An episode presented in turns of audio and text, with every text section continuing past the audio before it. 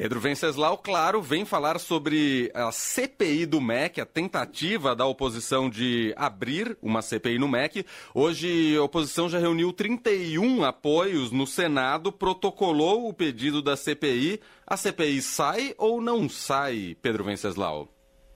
Tudo depende do senador Rodrigo Pacheco. O Adolfo Rodrigues conseguiu, foi uma tarefa hercúlea, conseguiu quatro assinaturas a mais do que o necessário protocolou hoje por volta das 13 horas e até a hora de ir ao protocolo, o senador Randolph ainda não sabia se ia conseguir manter as 31 assinaturas ou se algum senador ia pedir para sair dessa lista na última hora, como costuma acontecer nessas horas. Existe uma pressão imensa do Palácio do Planalto para tentar evitar essa CPI. O senador Flávio Bolsonaro entrou em campo para reforçar a articulação governista junto com o senador Carlos Portinho, do PL do Rio de Janeiro, que é o líder do governo no Senado, e, inclusive, o senador Portinho recorreu ao STF para tentar impedir a CPI eh, do MEC. O Bolsonaro já temia essa CPI antes dos últimos acontecimentos e havia uma tentativa da base governista de criar uma CPI da Petrobras, uma verdadeira cortina de fumaça hum. que o presidente estava usando para tentar se livrar é, do ônus de, do aumento dos combustíveis, mas não deu muito certo. É, todo mundo questiona se essa CPI vai funcionar na prática, mesmo se ela for instalada, porque a gente vai ter o recesso parlamentar, o chamado recesso branco, e depois os senadores vão para a base para cuidar das suas respectivas vidas. Agora, quando questionado sobre isso, o senador Randolfo Rodrigues diz que dois terços dos senadores não serão candidatos à reeleição ou nem a um outro cargo nessa legislatura. Ou seja, tem gente lá para trabalhar, gente não falta. E uh, em outra frente, além de recorrer ao STF, o governo abriu de vez a torneira e só entre o dia da prisão do ministro Milton da Educação, do ministro da Educação, até hoje, foram liberados 3,3 bilhões em emendas do orçamento secreto, né, entre, entre 9 de junho e 22 de junho. Quer dizer, na verdade, nos últimos três dias, foram liberados 3,3 bilhões e é, o governo vem fazendo essa liberação gradativamente desde a prisão é, do Milton Ribeiro. Clima muito tenso, os, os, articuladores políticos e os estrategistas do Palácio do Planalto tendo que se desdobrar em várias frentes e tentando agora fazer, tocar no varejo essa articulação para tentar evitar é, a CPI do MEC. E, Pedro, sendo criada ou não essa CPI, sendo colocada em prática, ou enfim, tem um recesso ainda, mesmo que, que ocorra essa CPI, vai demorar um pouco ainda para ela ser efetiva, mas os prejuízos para uma campanha de reeleição para o governo Bolsonaro, para o presidente Jair Bolsonaro, os prejuízos provavelmente vão ser contabilizados de qualquer maneira, né? Já estão sendo compatibilizados, né? Presidente Bolsonaro vem enfrentando uma tempestade perfe perfeita né, nos últimos tempos.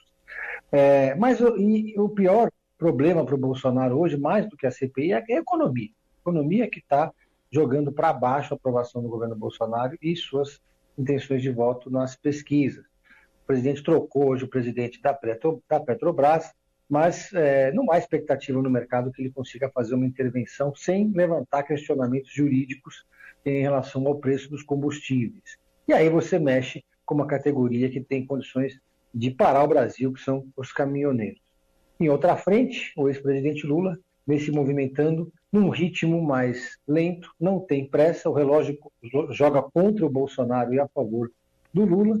É, o Lula vai estar tá no momento de articulações políticas e eventos né, menores, mais é, moderados em relação ao do Bolsonaro, vai deixar para entrar em campo para valer mais para o segundo semestre.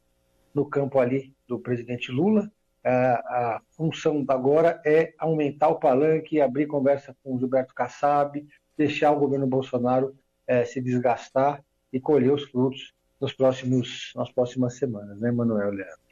Muito bem, hoje é André. É André, Manuel. Foi no, foi no é automático. A força do hábito, é. André Gols. É a força do roteiro, Pedro. É a força, é a força do, do, roteiro. Sabe Outro o dia eu tava com a Carol de manhã e eu, eu, ela tava sozinha e eu falando do Heisen. o Heisen não tá hoje. Acontece. Acontece. Mas sabe o que também é força do hábito? A sua dica de série ou filme pra gente aqui, Pedro Venceslau. Olha, na última quinta-feira eu falei daquele filme de basquete Arremessando Alto, que é hum, mas é Com a Dan né? Sandler, né? Exatamente. Eu assisti um outro mais ou menos nessa linha, para quem gosta de tênis, também da Netflix, chama O Quinto Set. Né? O Quinto Set é, é uma história é, fictícia, mas de um, de um jogador de tênis que aos 17 anos chegou a um jogador francês que chegou à semifinal de Wimbledon. Inclusive, eles fazem uma homenagem ao Guga Kirten, que naquele ano foi campeão lá em 2001. Ah, que demais. Mas se, é, e foi o francês que chegou mais longe em, em Wimbledon, né? Mas ele se, ele se machucou e nunca mais conseguiu chegar tão longe. Aí passa o tempo, ele passa 20 anos, ele aos 37 anos resolve tentar voltar a jogar Wimbledon, não, Roland Garros, desculpa. Volta a tentar jogar Roland Garros, e aí tem toda aquela coisa de superação, ele volta, vai treinar, entra nas, nas, nas qualificatórias de Roland Garros, o sangue sai na raquete, ele vai lutando. Tem...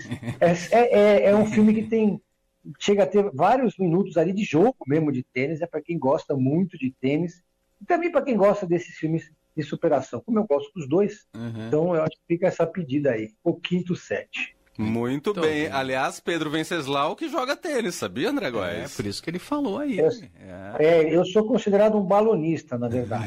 eu jogo mal, eu sou um autodidata, nunca fiz aula, eu devolvo a bola, mas estou sempre com a raquete na mochila. Vai que dá uma brecha, eu corro para quatro. E sexta-feira é Stranger Things, hein, Pedro? Sexta-feira é Stranger Things. Terminou de assistir a primeira parte já ou não? Eu tô assistindo devagar porque eu tô assistindo com meu filho é. e eu tenho que, tenho que bater as agendas, né? Você tá Mas, protegido dos spoilers que vem, vem de tudo quanto é canto, né? Ah, eu tapo o ouvido, então. Mas também, na verdade, eu já, eu já desapeguei na questão dos spoilers em Stranger Things, né? Já, acho que o barato ali já virou outro, né? É difícil. Eu, eu gosto mais da parte saudosista do que da parte da, do enredo propriamente dito. Eu gosto também de, de ver. E ele tá curtindo muito. É uma série bem família, né? É, tem, tem os seus momentos família, com certeza, com certeza. É. É muito, isso aí. Muito bom. Pedro Venceslau de volta com a gente na quinta-feira, aqui no fim de tarde, e todos os dias, claro, na programação da Rádio Eldorado no Pedro em Série. Grande abraço, Pedro. Até a quinta. Valeu, Pedro. Valeu, um abraço a todos.